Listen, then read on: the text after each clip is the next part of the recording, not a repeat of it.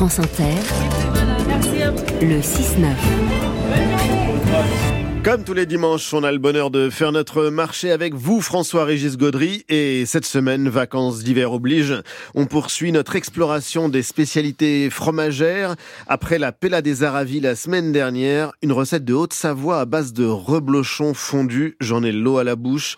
Vous passez cette semaine de l'autre côté des Alpes. Oui, Ali, cap sur la Suisse, le paradis du fromage. Selon les dernières stats, on y boulotte tout de même 23 kilos de fromage par an et par habitant, soit trois fois plus que la moyenne européenne, hein, ça fait beaucoup.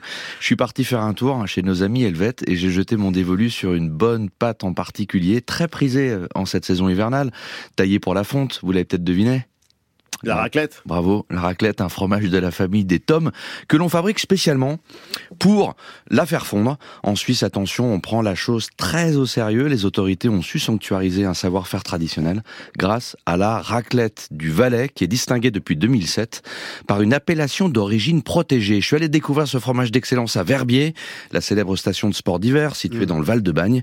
Nous sommes en plein canton du Valais, à 1500 mètres d'altitude, dans la laiterie du Verbier où travaille Marc Dubosson.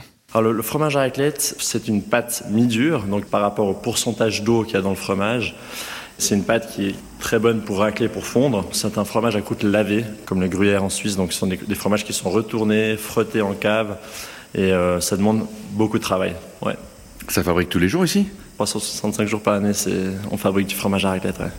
Vous pouvez montrer le coffre-fort à fromage ou pas? Avec plaisir. Ouais. On fait juste attention à ne pas glisser. Euh, il, y a toujours un petit peu d'humidité sur des, dans un descend tranquille. Waouh Ah oui, alors là, il faut imaginer des étagères, des planches et plein de meules de raclette. Il faut savoir que le fromage à raclette, c'est 3 mois minimum d'affinage. Ça, c'est le cahier des charges de l'AOP qui décide que c'est 3 mois minimum d'affinage. Exactement. Une meule de fromage du Valais AOP, ça fait quel poids et quel euh, diamètre en fait? Alors, diamètre, c'est 30 cm de diamètre. Et le poids, ça varie entre 4,5 kg et 5,5 kg. Nous, on a toujours autour des 4,8 kg. Et pour arriver à cette meule de 4,8 kg, c'est combien de litres de lait cru Pour euh, une meule, l'été, 43-44 litres. Autant que ça? Exactement. Et l'hiver, 50 litres. Donc on a plus de rendement à cause de l'herbe fraîche, les alpages, où on a des fromages qui ont plus de matière grasse, plus de protéines. Donc on a à peu près 10% de rendement. Il y a beaucoup d'eau dans le lait, beaucoup d'eau. On a la chance d'avoir des restaurateurs qui jouent le jeu, qui sont fiers de leur fromage de cette si belle vallée. Et on a aussi maintenant beaucoup de monde qui viennent sur place au magasin. Donc euh, maintenant, c'est devenu tellement populaire la raclette. Je pense depuis qu'on a la OP, ça a vraiment boosté les ventes. On est vraiment reconnu pour être le berceau de la raclette, où on trouve du raclette au lait cru.